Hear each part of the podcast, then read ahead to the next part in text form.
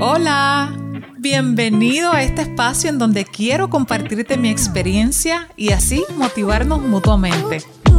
En este podcast hablaré de mis luchas y de cómo salir del caparazón para darnos la oportunidad de fluir y ser nosotros mismos.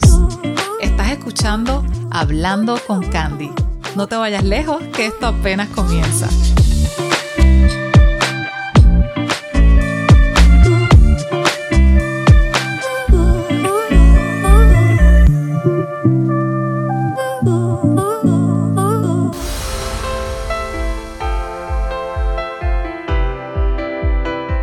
Saludos, esto es Hablando con Candy, una vez más aquí para llevar un mensaje de conciencia acerca del tema de la salud mental y el amor propio.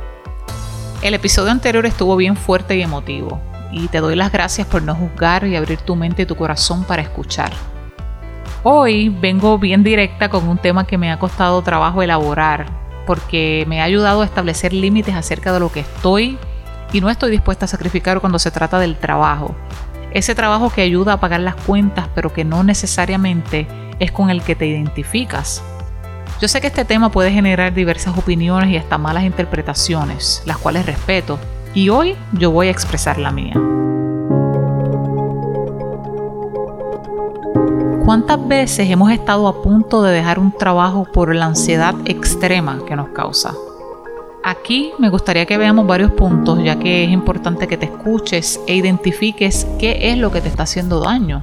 Puede ser que el lugar de trabajo sea bien tóxico y que por eso no puedes ni dormir tranquilo pensando en que te toca ir a trabajar, pero también existe la posibilidad de que haya algo bien específico que no has enfrentado aún y que te está generando esa ansiedad a la hora de ir a un trabajo. Muchas veces estás consciente de lo que es, pero muchas veces no.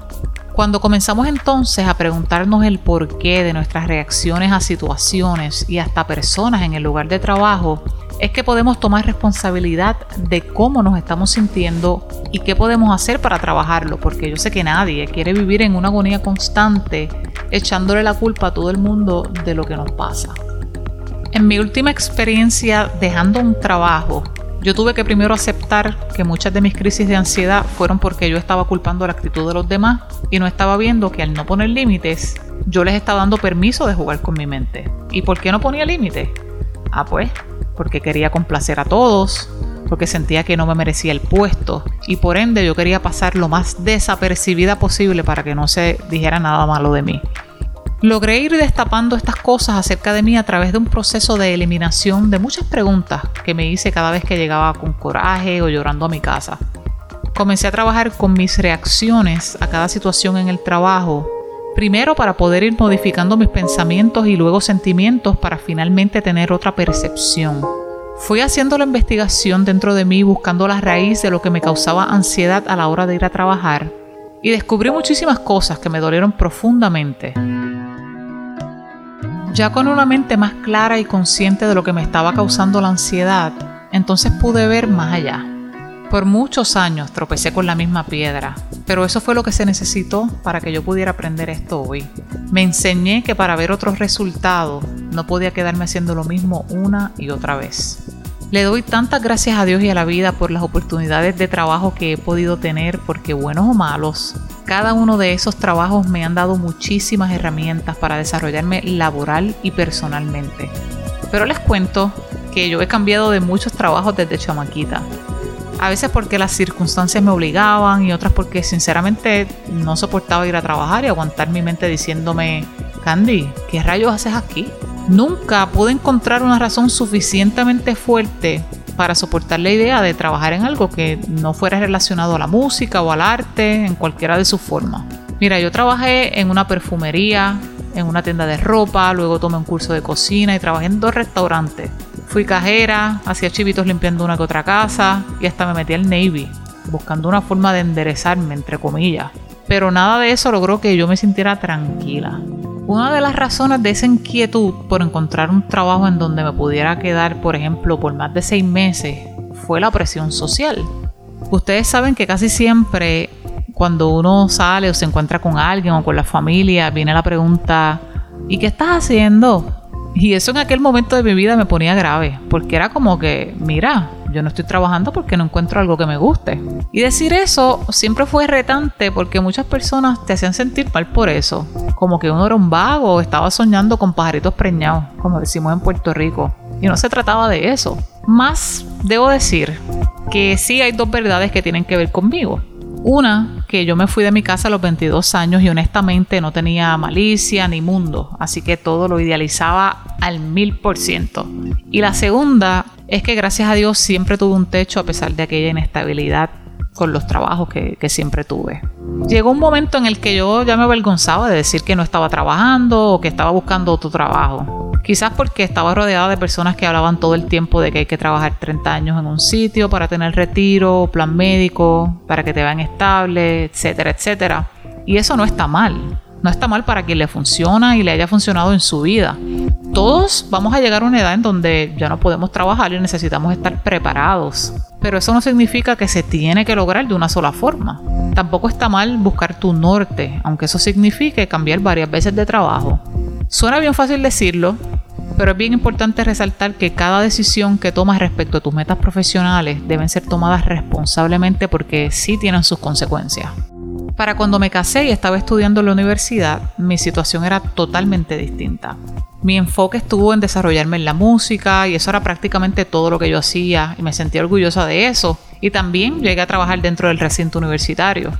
Pero ya cuando estaba terminando mi bachillerato, yo estaba atravesando por una situación bien difícil en mi matrimonio, que terminó en divorcio, y fue bien duro saberme sin trabajo, sin dinero y con un miedo terrible de enfrentarme al mundo. Pero tenía que trabajar en lo que fuera para salir adelante como todo el mundo que lucha y se faja por lo suyo día a día.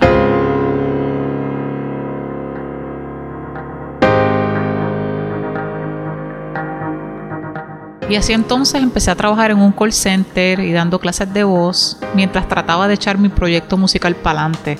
Honestamente, yo estaba arrastrando los pies para no quitarme de la música, ni del trabajo, ni de la vida. Pero dentro de mí yo había dejado de creer en mi capacidad de seguir creciendo profesionalmente y me preguntaba si debería estudiar otra cosa para poder tener trabajo en esa otra cosa y ya. Así me la pasé hasta que llegó María. Me mudo a Orlando y literalmente lo único que me importaba era trabajar para ayudar a mi familia y estar preparada para cuando una cosa así volviera a ocurrir, yo poder estar estable y tener el dinero para poder ayudarlo. Me afectó demasiado irme y me juré que no me iba a detener hasta estar estable, me olvidé de mis sueños completamente.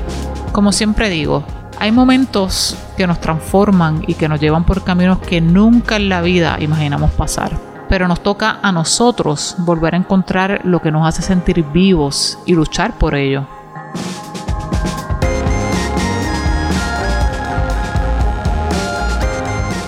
Por eso entiendo a las personas que no se les hace fácil dejar un trabajo aunque lo odien, porque es que existen muchas razones por las cuales no se pueden ir de un día para otro y nadie tiene derecho a cuestionarle eso a una persona. Lo que sí voy a cuestionar es hasta cuándo. ¿Qué tiene que pasar para que comiences a trabajar por lo que quieres? ¿Cuándo vas a comenzar a prepararte para dejar ese trabajo que te enferma y te chupa el alma? ¿Hasta cuándo te vas a decir que no puedes cambiar de trabajo ni luchar por tus sueños porque es demasiado tarde? Para mí lo que me hizo preguntarme hasta cuándo fue la falta de respeto hacia mí misma. Les cuento todo esto porque el último trabajo que dejé me enseñó una lección bien grande. Me fui cuando comprendí que no era tanto el lugar de trabajo lo que me causaba ansiedad, sino el daño que yo me hacía al mentirme, el daño que me hice al tener expectativas de los demás y no poner límites. Tuve mucho miedo de dejarlo y me castigué tanto pensando que dejar un trabajo más significaba defraudarme y yo por orgullo quería demostrarle a yo no sé quién que yo podía lograr ser alguien. Si así es que te sientes tú ahora, te estás olvidando que desde que naciste eres alguien. Te estás olvidando de que con el solo hecho de estar vivo y levantarte cada día a dar lo mejor de ti ya es suficiente. Te da valor el solo hecho de existir y no el trabajo que tengas. Lo que opinen los demás acerca de tus decisiones solo refleja su experiencia y no la tuya. Podemos seguir consejos y escuchar a esas personas que nos aman y desean lo mejor para nosotros, pero al final del día, solo tú eres quien de verdad sabes lo que necesitas. Y si te equivocas, pues muy bien, eso es parte de vivir y de crecer. Cada ser humano necesita vivir su experiencia y tener su propia voz. Hay algo bien importante que quiero decirte. Si deseas un cambio en algún área de tu vida, estudia tus reacciones a lo que sucede a tu alrededor para que te ayude a tomar decisiones basadas en tu bienestar y no en tus miedos.